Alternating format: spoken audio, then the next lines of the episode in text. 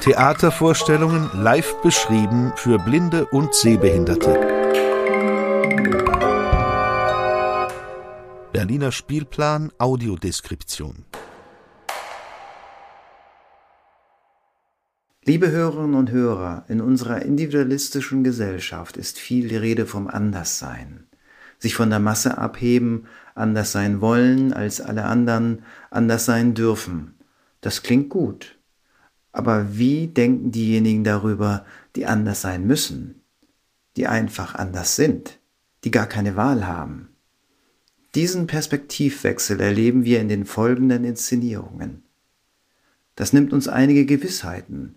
Wer ist überhaupt anders und wer sind wir überhaupt? Mal blicken wir in ein tragisches und mal in ein komisches Spiegelbild. In unserem ersten Beitrag schauen wir zurück auf die Operninszenierung Der Zwerg an der Deutschen Oper Berlin. Es geht um die Rolle des Zwergs. Themen wie Anderssein, Selbst- und Fremdsicht stehen im Mittelpunkt. Unser zweiter Beitrag gibt eine Vorschau auf die Operninszenierung Il Viaggio a Reims, ebenfalls an der Deutschen Oper Berlin. Eine verrückte europäische Gesellschaft versammelt sich da auf der Bühne, zersplittert durch Vorurteile und Klischees. Es geht darum, wie man sich selbst wahrnimmt und wie andere einen sehen. Außerdem beleuchten wir die spannende Rolle von Audiodeskription aus der Sicht eines Theaterregisseurs.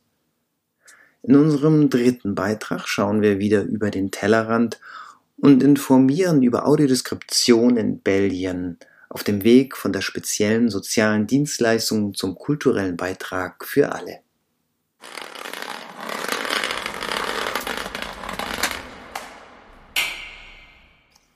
Blicken wir als erstes zurück auf die Inszenierung von Der Zwerg an der Deutschen Oper Berlin. Die Premiere war im März 2019. Ende Januar 2022 gab es noch zwei gestreamte Aufführungen mit Audiodeskription aber es lohnt sich ein Rückblick auf diese Opernproduktion von Tobias Kratzer. Die Oper in einem Akt von Alexander von Zemlinsky ist 100 Jahre alt. Die Handlung spielt zwar im 16. Jahrhundert, doch das Thema ist aktueller denn je. Es geht um mehr als um Kleinwüchsigkeit und eine unpassende Liebe. Es geht um Anderssein und Vorurteile und Lebenschancen und Identität. Das Libretto von Georg C. Klaren geht auf das Märchen Der Geburtstag der Infantin von Oscar Wilde zurück. Darin erhält eine spanische Prinzessin zu ihrem 18. Geburtstag ein besonderes Geschenk. Einen kleinwüchsigen Sänger, der sich für normal groß hält und von seinem Anderssein nichts ahnt.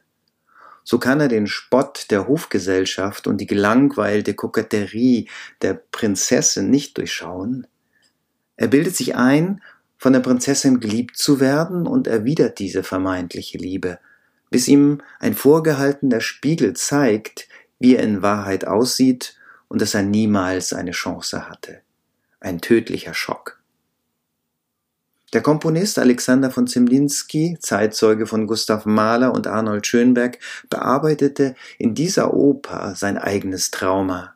Er war selbst sehr klein und dünn hatte eine unglückliche Affäre mit Alma Schindler und er litt auch an der fehlenden Anerkennung als avantgardistischer Komponist. In der Inszenierung von Tobias Kratzer unter der musikalischen Leitung von Sir Donald Runnacles ist der Zwerg nicht eine Person, sondern gleich zwei Personen. Ein Tenor für die Gesangsrolle und ein kleinwüchsiger Schauspieler für die stumme Darstellung. Der Tenor war David Budd Phillip der Darsteller Mick Morse Maynard. Mick Maynard bekam die Rolle gleich nach seinem Diplom an der Schauspielschule in Berlin-Charlottenburg. Er ist Deutsch-Amerikaner, 1996 in Berlin geboren und kleinwüchsig. Eigentlich ist die Rolle des Zwergs sogar dreigeteilt. Da ist noch der Spiegel. In der Audiodeskription, eingesprochen von Romanus Fuhrmann und Anke Nikolai, hört sich das so an. Sie hat mir eine weiße Rose geschenkt. Sie hat ihre Liebe mir gestanden.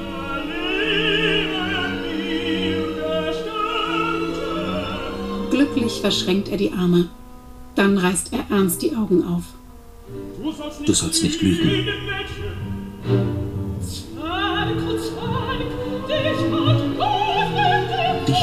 Mit dem Furchtbarsten geschlagen, der Blindheit vor dir selbst. Eindringlich sieht Gita ihn an. Die Menschen sind grausam, dir zu hehlen, wie du ihr Spielzeug bist.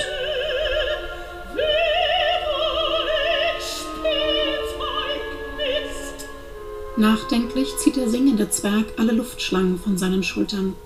Gita dreht sich zur Spiegelwand. Sahst du nie dich im Spiegel?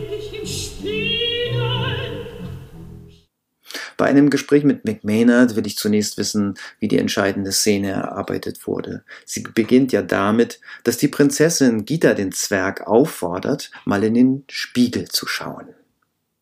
So, du guckst dich an im Spiegel und anstatt zu sagen, okay, ja, das bin ich, sagt er, oh Gott, so bin ich, so, so sehe ich aus. So, ich habe mir das ja nicht gedacht, ich habe ja nicht gedacht, dass ich so aussehe. Und dass es so eine Art Kampf mit dir selber ist. Und das ist ja auch in der Modernen so, wenn wir uns im Spiegel angucken oder wie sich gewisse Leute ja, auch im Spiegel angucken, zu sagen, hä, so sehe ich aus, ja, das, das muss ich weg und das muss weg oder ich muss meine Haare jetzt ändern und das muss ändern und so. Und ja, dass das so eine Art Kampf mit der eigenen, mit dem eigenen Spiegelbild ist.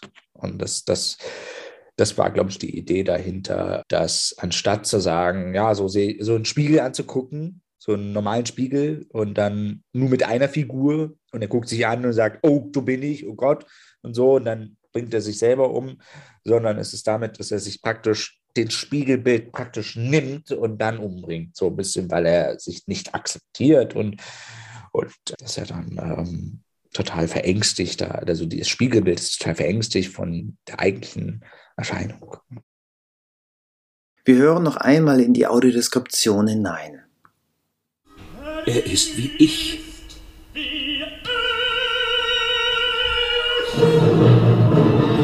Besessen stürmt der singende Zwerg auf die Orchesterbühne. Er wirft Büsten und Stühle nach seinem Spiegelbild. Der Zwerg geht hinter den Stühlen in Deckung und vergräbt das Gesicht in seinen Händen. Der singende Zwerg presst sich an die Rückwand und verdeckt ebenfalls sein Gesicht. als Schauspieler in einer Opernproduktion mitzuwirken und damit das Synchronspiel mit dem Doppelgänger und Sänger David Butt, das war eine große Herausforderung für Mick Maynard, die er gern annahm. Also die zwei Schwierigkeiten sind die zwei größten Momente in dem ganzen Stück. Und das ist einmal das Dirigieren, also das Dirigieren mit diesem wunder wunderschönen Lied, das Lied der blutenden Orange ich kann Instrumente spielen. Ich kann Trompete und Mundharmonika spielen. Und ich kann Musik lesen. Ich, also wenn ich mir Musik angucke, natürlich, wenn ich Instrumente spielen kann, dann weiß ich, wie das ist. Aber es war halt trotzdem eine sehr, sehr große Herausforderung. Du sitzt, du stehst da davor und das war das erste Mal, das war einer der Momente, die werde ich wohl nie vergessen, wenn du einfach da stehst und du stehst vor 25 Menschen, die Instrumente in der Hand haben und du bist hier so, du bist der Kapitän des Schiffes, du musst die Leute leiten, dieses Lied zu spielen. Und das war also nicht nur eine der schwierigsten Szenen, aber auch eine der schönsten Szenen, und dann noch eine schwierige Szene war halt diese Spiegelszene, weil du hast halt das Glas, das ist ja immer noch eine Glassache zwischen uns beiden. Und wir mussten vorher eine Choreografie erfinden. Das heißt, egal ob wir uns sehen oder nicht, ob wir uns gut sehen können oder nicht, wir müssen in dem Kopf diese Choreografie haben und so, okay, alles klar, jetzt kommt, er sagt das, jetzt müssen wir uns umdrehen und so. Und dann müssen wir uns ganz genau umdrehen, so haargenau. Und das war sehr, sehr herausfordernd, weil wir konnten uns auch gegenseitig nicht hören. Ich könnte nicht sagen, David, David, machen wir mal. So, David, David, komm, dreh dich mal um. So, nee, sondern wir mussten warten, bis das Ende ist und dann nochmal machen. Also das waren die beiden schwierigsten Sachen. Dann wollte ich von Mick Maynard wissen, worauf das Publikum besonders achten sollte bei dieser Inszenierung. Das würde ich halt Leuten mitgeben, wenn sie sich das nochmal schauen, ist auf die Musik zu achten. Die Musik erklärt, also die, der, dieses Lied der blutenden Orange, was er ja singt und dann halt dirigiert, erzählt ein bisschen im Vorschau, wie dieses Stück enden wird, dass es mit dem Tod endet. Und ja, ich finde, da sind die ganzen Emotionen in diesem Lied, finde ich. Und das geht dann über das ganze Stück dann noch weiter heraus. Und das, das würde ich einfach mitgeben für Leute, die sich die Oper dann anschauen und dann, und dann einfach die Augen zumachen oder auch so, wenn Leute sehen können, dass sie sogar die Augen zumachen können und dann einfach hören können, worum es hier geht. Und weil durch diese Erzählung, ich finde der Oper, finde ich ja sehr, sehr schön, dass es schon beschreiblich ist im Vergleich zu Theater. Wird sehr, sehr viel beschrieben in der Oper, wie man sich fühlt, das, was jetzt gerade passiert und so. Ja, dass man einfach genau hinhört so was, was gesagt wird. Und dann genießt man es auch in einem anderen, in einer anderen Perspektive. Mädchen, nimm die blutende Orange.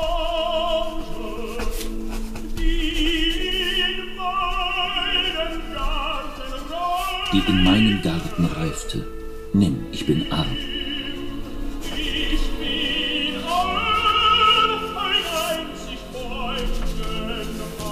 Ein einzig Bäumchen hat mein Garten. Und es reifte diese blutende Orange.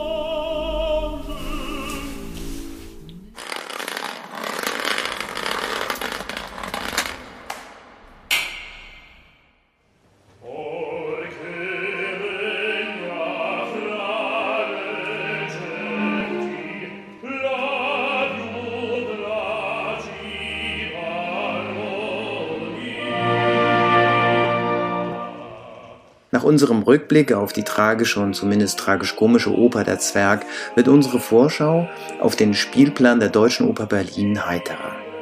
Ein Opera buffa von Gioacchino Rossini. Die letzte, die er in italienischer Sprache schrieb. Il Viaggio a Reims. Die Reise nach Reims.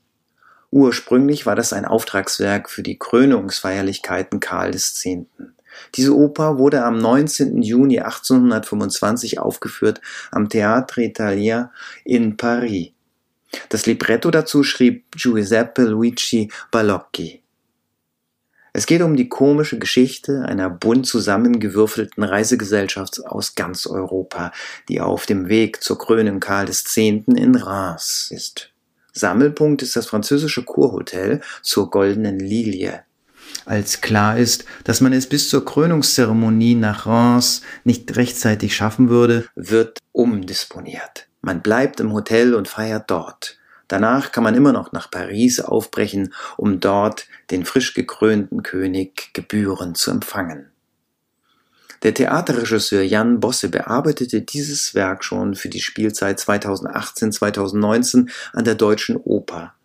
Nun steht Il Viaggio a Reims erneut auf dem Spielplan.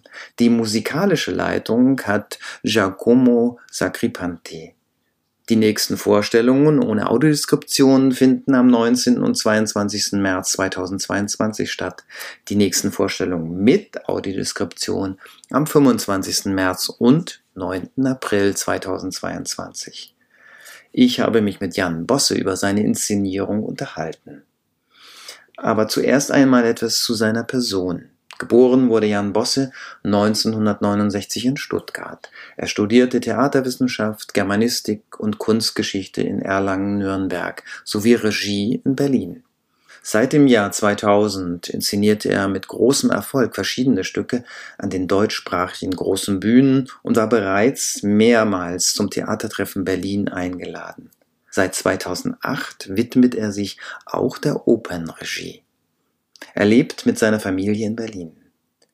In der Oper Il Viaggio a Reims entsteht eine absurd komische Wartesituation. Menschen aus ganz Europa sitzen gemeinsam in einem Kurhotel fest, das aber eher einer Krankenanstalt ähnelt. Die Patientinnen wechseln mit ihren Kostümen auch die Identitäten. Den Kaiser können sie nicht mehr erreichen. Ich wollte von Jan Bosse wissen, wie eine solche Botschaft heute auf uns wirkt. Zwischendurch habe ich gedacht, vielleicht ist es Science Fiction. Und die, die sind da noch, das sind aber die letzten Exemplare ihrer Art. Ich weiß nicht, wie die Welt drumherum aussieht. Existiert jedenfalls nicht mehr. Schon gar nicht mehr der Adel und schon gar nicht mehr Europa und längst kein Karl V.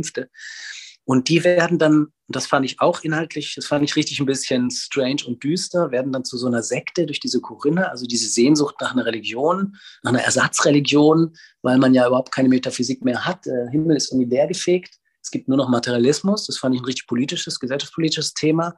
Eben, es geht eigentlich nur um das Gepäck, was nicht da ist, um die Klamotten, die nicht da sind und so und um irgendwelche abstrusen Verliebungen und Eifersüchteleien.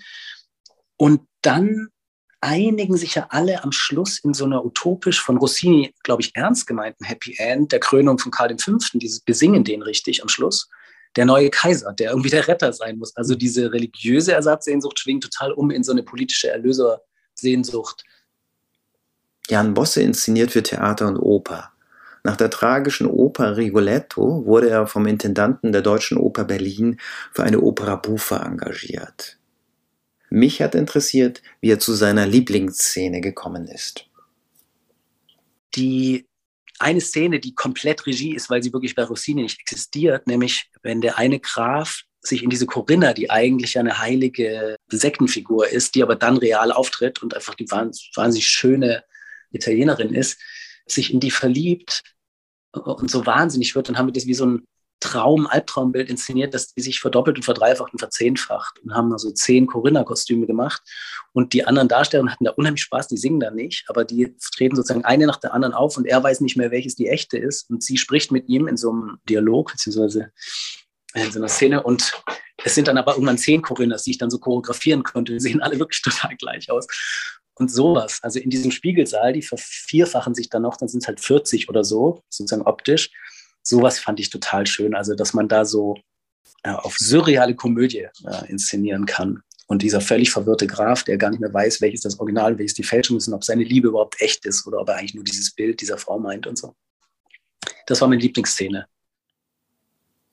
Identitätsprobleme, wohin man nur sieht, nationale Vorurteile und Erlösungssehnsucht. Schrecklich und komisch zugleich ist das alles diese Figuren sind doch eigentlich wie zu so Repräsentanten ihrer jeweiligen Länder und Klischees, wird viel mit Klischees operiert, ne? Der Pole und der französische, weiß ich, Charmeur und die italienische Beauty und so. Und dann haben wir diese Werbeschilder erfunden. Die kriegen sozusagen irgendwann nach diesem großen La Grande Bouffe kriegen sie dann alle so Umhänge, Neon-Reklamen, die sozusagen schrecklich auch, ne, als wir das uns überlegt haben, welches Symbol hat der Deutsche? Und dann ist man halt schnell bei der Currywurst, ne? Und, und welches Symbol hat der, der russische Liebhaber und entflammte Eifersüchte? Das ist halt eine Pistole oder so, ne? Also, und, und die tragen dann so die Embleme, aber das ist dann wirklich das Runterbrechen auf das eigene Klischee, aber als Werbung, als würden es plötzlich Werbefiguren sein. Dann ist das aber ein total surreales Bild, in dem sie dann diesen Scheinerlöser, den neuen, den neuen Monarchen da, als reine Fantasie, ne? Also das ähm, besingen. Und das konnte man halt herrlich ironisch umdrehen, dass die da irgendein Karl V. besingen sitzen, aber immer noch in ihrem Irrenhaus. Ja. Bei einigen Aufführungen der Oper Il Viaggio a Reims gibt es auch Live-Audiodeskriptionen. Wie ist Jan Bosses persönliches Verhältnis zu Audiodeskription? Aber das finde ich natürlich ganz toll, wenn es gelingt, dass man die Welt und die Atmosphäre und einige der Details oder sozusagen die Idee der jeweiligen Szenen sinnlich schafft, gleichzeitig zu beschreiben. Ich, ich finde es aufregend. Also es ist ja wie noch ein Layer dazu, ne? was ich auch als Regisseur mal, also wir haben jetzt bei so einem Shakespeare-Projekt haben wir zum Beispiel vor, mal mit einer Kommentatorebene zu arbeiten bei einer Szene, weil das sozusagen bei so Kriegsszenerien zum Beispiel jetzt bei meinem nächsten großen Shakespeare, völlig mir absurd vorkommt, dass Schauspieler Schwerter in die Hand nehmen und irgendwelche Kämpfe ausführen. Und das vielleicht viel interessanter ist, das zu beschreiben, weil die Bilder entstehen ja sowieso immer sofort im Inneren, gespeist aus allen Möglichen, ne? ob jetzt ähm, medialen, anderen Sachen, Hörerlebnissen oder eigenen Erlebnissen. Und insofern bin ich auch ein großer Radiohörer. Ich mag das eigentlich wahnsinnig gerne. na, ich finde es aufregend und wäre gern dabei. Für den Theatermenschen Jan Bosse ist bei der Theaterarbeit das generationsübergreifende Zusammenspiel von Schauspielerinnen und Sängerinnen, wenn es gelingt, eine gelebte Utopie. Wenn ich da so ein Tschechow in Hamburg gemacht habe, da war dann so die 18-jährige Jungschauspielerin und der 80-jährige alte Mann dabei. Und das waren zwölf Figuren und die sind durch alle Generationen, auch Generationen von Theatererfahrungen und Erlebnissen und das ist irre, weil man verbringt acht Wochen mit, und die 18-Jährige auch mit dem 80-Jährigen. Ne? Die reiben sich da auch aneinander, diskutieren und spielen miteinander dieses Stück dann. Das, das hat man, glaube ich, nicht in so vielen Berufen, dass man immer wieder mit so völlig neuen Leuten, die dazukommen, während man selber ja immer älter wird, und mit, mit so tollen Alten, die da immer noch sind und dann sozusagen auch Teil des Erfindens sind und ganz andere Erfahrungen haben. Das finde ich ganz toll im Theater.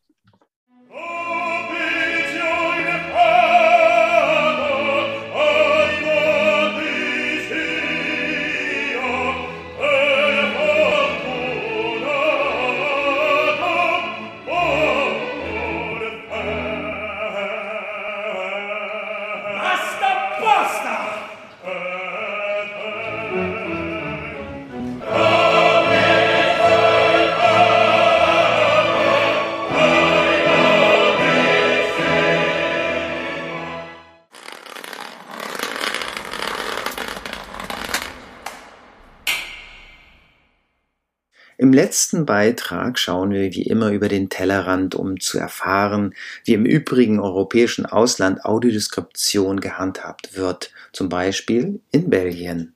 Im Jahr 2009 wurde in Brüssel der Verein Audiocinic gegründet. Vorher hatte zwar schon der belgische Blindenverein gelegentlich Audiodeskriptionen für Filme erstellt, aber Live-Audiodeskriptionen für Theater und Oper gab es noch nicht. Gelernt haben das die ersten belgischen Pioniere bei Accès Culture in Paris am Théâtre National de Chaillot. Wir berichten im Podcast 10 über diesen Verein. An der ersten Ausbildung in Brüssel nahm Karine Laurent 2008 teil.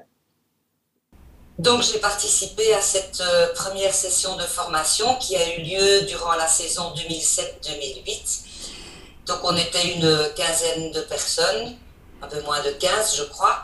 Also, wir waren etwa 15 Teilnehmer, alles Leute aus dem Theatermilieu. Oder vielleicht waren auch ein paar Französischlehrer dabei.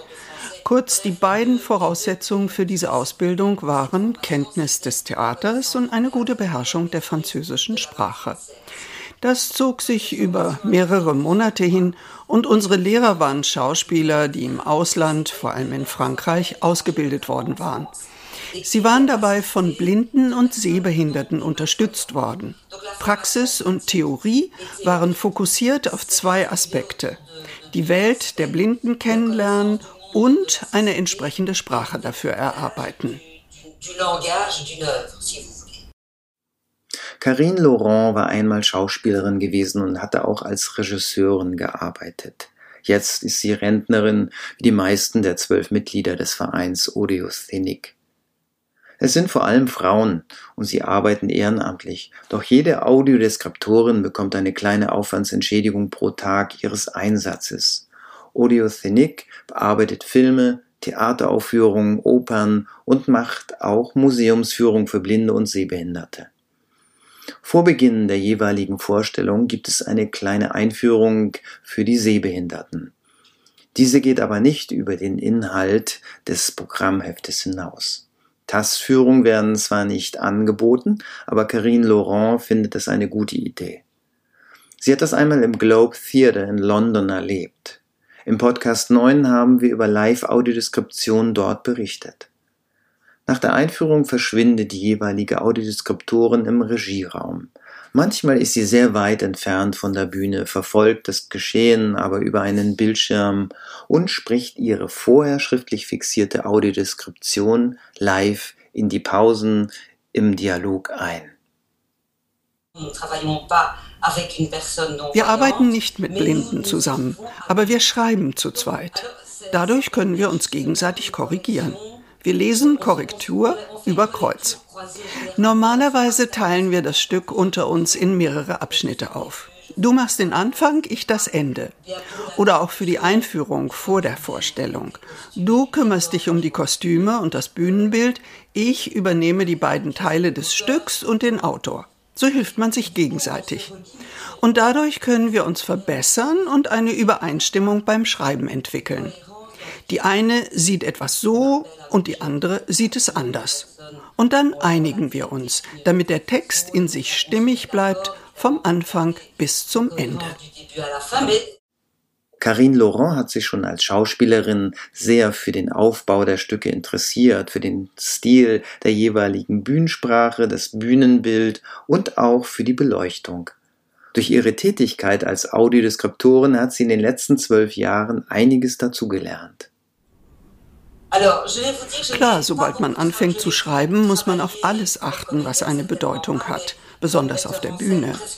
Manchmal denke ich, wenn ich noch einmal ein Theaterstück inszenieren müsste, würde ich mich fragen, was ich mit dieser oder jener Requisite anfangen würde oder wie ich die Schauspieler sich bewegen lassen würde, damit sie den Sinn des Textes gut wiedergeben.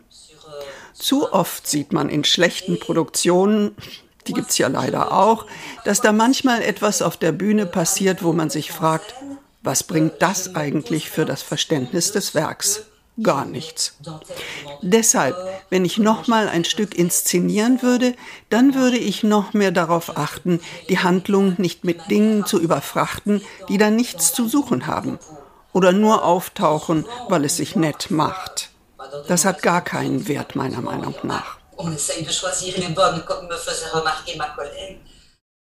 Durch ihre Arbeit wurde Karine Laurent auch sehr sensibilisiert für die Musik und die Geräusche auf der Bühne, zum Beispiel wenn sich jemand eine Zigarette mit einem Feuerzeug ansteckt. Die sehbehinderten ZuschauerInnen können dieses Geräusch vielleicht nicht gleich einordnen, so dass Karine Laurent es in ihrer Audiodeskription anspricht. Gelernt hat sie auch, dass man sich auf keinen Fall von den eigenen Emotionen dazu verleiten lassen sollte, eine Interpretation des Geschehens auf der Bühne zu geben. Ah, euh. Das ist total verboten. Aber klar, das ist schwierig. Gehen wir mal davon aus, dass es eine gute Aufführung ist. Doch zuweilen kommt es auch dort vor, dass manches so ungeschickt präsentiert wird, dass nicht klar wird, was eigentlich gemeint ist. Aber wenn das sehende Publikum feststellt, dass die Handlung konfus ist, dann darf man die Dinge für die Sehbehinderten nicht auseinanderklamüsern. Nachher gehen womöglich Sehbehinderte und Sehende zusammen in die Kneipe und der Sehbehinderte hat alles verstanden und fand das Stück großartig und der Sehende hat gar nichts verstanden und fand es mies. So geht das nicht. Das gesamte Publikum, Sehende und Sehbehinderte, muss die gleiche Erfahrung machen. Jeder Zuschauer muss wenigstens das Gleiche gesehen haben. Und deshalb braucht es da viel Demut, auch wenn man sich sehr stark auf die Beschreibung der Aufführung einlassen muss das Stück respektieren und auch die ZuschauerInnen. Das ist für Karine Laurent das Wichtigste bei der Audiodeskription. Sich in den Dienst des Stückes stellen, nicht die Macht übernehmen, wie sie sagt. Und auch in Belgien stellt man sich natürlich die Frage, ob Audiodeskription eine künstlerische Tätigkeit sei und als solche anerkannt werden sollte. Euh, oui, chez nous, on est, on est encore loin de ça. Ce que je voulais dire, c'est que à mon avis. Hein. Là, je, je, je navigue toujours entre ja, wir sind hier noch weit davon entfernt. Aber ich denke, dass wir mehr auf der Seite der Kreativität sind. Ich will damit nicht sagen, dass wir mit der Audiodeskription ein Originalwerk erschaffen würden. Das ist nicht der Fall. Unsere Arbeit ergänzt das Stück, damit alle daran teilhaben können. Aber diesen Kampf um Anerkennung als Kreative führt so manch professioneller Audiodeskriptor, zum Beispiel in England und Frankreich. Vielleicht auch in Deutschland, das weiß ich nicht. Doch wir werden von außen hier eher als Sozialarbeiter wahrgenommen.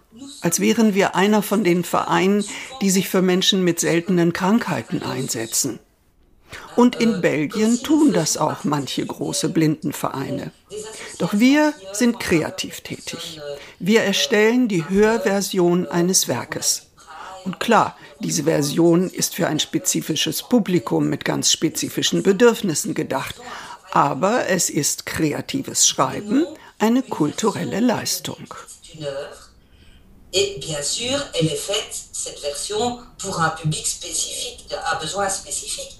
Mais euh, c'est un travail d'écriture, de création, c'est un travail culturel, je dirais.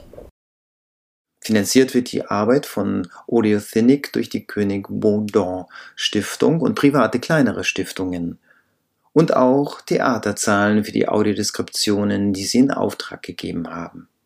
Für die Zukunft wünscht sich Karine Laurent mehr Mitglieder bei Audiothinic. Vor allem auch jüngere und mehr männliche Stimmen sowie eine interne Weiterbildung. Sie bedauert es sehr, dass Audiodeskription so wenig bekannt ist in Belgien. Jedenfalls sehr viel weniger als die Übertitel im Theater für Gehörlose und Schwerhörige. Allerdings gibt es seit kurzem eine Quotierung im Fernsehen. Ein bestimmter Prozentsatz des Programms muss mit Audiodeskription ausgestattet sein. Das gibt Karine Laurent Hoffnung auf einen größeren Bekanntheitsgrad von Audiodeskription. Natürlich hätten wir es gern, dass Audiodeskription immer bekannter wird.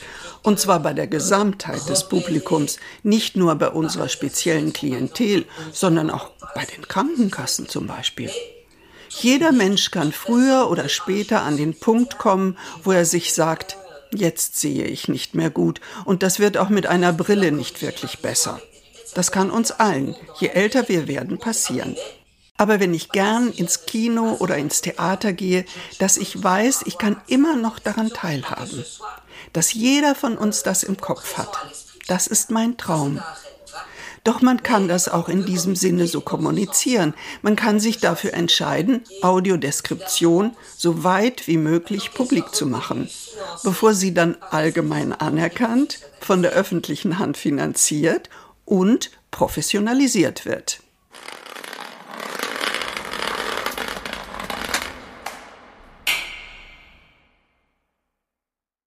Nun sind wir am Ende unseres 14. Podcasts angekommen.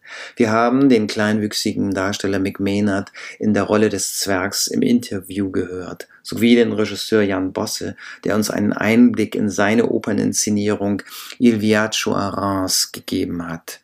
Und wissen nun mehr von der Audiodeskriptorin Karine Laurent aus unserem Nachbarland Belgien.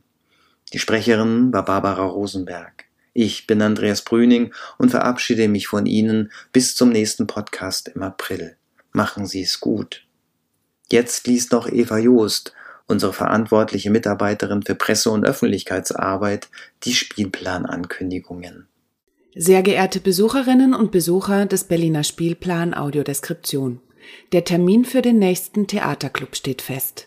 Am 6. März sprechen wir mit der Theaterpädagogin Uta Severing vom Theater an der Parkaue über die Frage, wie sich Theater blinden und sehbehinderten Menschen vermitteln lässt. Außerdem haben wir die Zauberflöte und die Dreigroschenoper im Programm und zeigen zum allerletzten Mal unser Familienstück Python Parfum und Pralinen aus Pirgendwo. Wir hoffen, dass wir Sie bald auch wieder vor Ort begrüßen können. In unseren Partnertheatern Berliner Ensemble, Deutsches Theater Berlin, Deutsche Oper Berlin, dem Theater an der Parkaue und dem Friedrichstadtpalast Berlin. Hier folgen die Termine in Kürze. Der Berliner Spielplan Audiodeskription präsentiert. Die Zauberflöte von Wolfgang Amadeus Mozart ist die meistgespielte Oper im deutschen Sprachraum. Wir zeigen sie live und mit Audiodeskription in der Deutschen Oper Berlin. Wann und wo? Am 25. Februar 2022 um 19.30 Uhr und am 13. März 2022 um 15 Uhr in der Deutschen Oper Berlin, Bismarckstraße 35, 10627 Berlin. Preise und Karten. Die Tickets für blinde und sehbehinderte Menschen kosten einheitlich 25 Euro. Begleitungen für Menschen mit Schwerbehinderung sind frei. Sie erhalten Ihre Karten bei Daniela Würschmidt unter würschmidt.deutscheoperberlin.de oder telefonisch unter 030 34 38 42 69. Am 6. März findet unser nächster Theaterclub statt. In einer Audio-Zoom-Konferenz sprechen wir mit Ihnen über Theater, Oper und Audiodeskription. Zu Gast sein wird die Theaterpädagogin Uta Severing vom Theater an der Parkaue. Wann und wo? Am 6. März 2022 um 11 Uhr online bei der Meeting-Plattform Zoom. Preise und Karten. Die Teilnahme am Theaterclub ist kostenfrei. Wir nehmen ab sofort Anmeldungen entgegen unter presse.theaterhoehren-berlin.de. Wir senden Ihnen dann die Zugangsdaten zu. Es gibt einen neuen Termin für Bertolt Brechts Dreigroschenoper am Berliner Ensemble. Genießen Sie das berühmte Stück mit der Musik von Kurt Weil in der Inszenierung von Barry Kosky. Wann und wo? Am 12. März 2022 um 19.30 Uhr im Berliner Ensemble, Bertolt Brecht Platz 1, 10117 Berlin. Preise und Karten. Die Tickets der Preiskategorie 1 kosten regulär 48 Euro, mit Schwerbehindertenausweis aber erhalten sowohl Sie als auch Ihre Begleitung 50 Prozent Ermäßigung.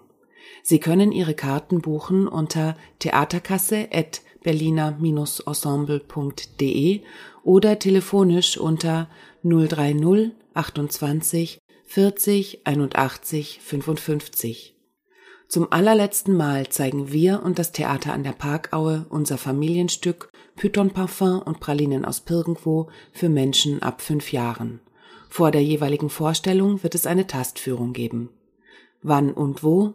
Am 15. und am 16. März 2022 im Theater an der Parkaue. Parkaue 29, 10367 Berlin. Beginn der Tastführung 9.30 Uhr. Beginn des Stücks 11 Uhr. Preise und Karten. Tickets kosten 13 Euro, ermäßigt 9 Euro. Tickets für Kinder kosten 7 Euro. Die Begleitpersonen von Menschen mit Schwerbehinderung sind frei. Sich für die Tastführung anmelden und auch ihre Tickets reservieren können Sie unter service@parkaue.de oder telefonisch unter 030 55 77 52 52. Audiodeskription anderswo. Das Berliner Ringtheater zeigt die Performance Leashed Unleashed mit deutscher Audiodeskription und vorheriger Bühnenführung. Wann und wo? Am 24. Februar 2022 in der Alten Münze. Die Adresse lautet Berliner Ringtheater am Krügel 2, 10179 Berlin. Beginn der Bühnenführung 19 Uhr. Beginn der Performance 19.30 Uhr. Preise und Karten. Die Tickets kosten regulär 12 Euro, ermäßigt 7,50 Euro.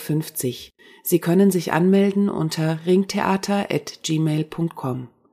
Die Sophiensäle zeigen die Tanzperformance Golden Gate mit deutscher Audiodeskription. Vor der Vorstellung wird es eine Tastführung geben. Wann und wo? Am 27. Februar 2022 im Festsaal der Sophiensäle, Sophienstraße 18, 10178 Berlin. Beginn der Tastführung 14.45 Uhr. Beginn des Stücks 16 Uhr.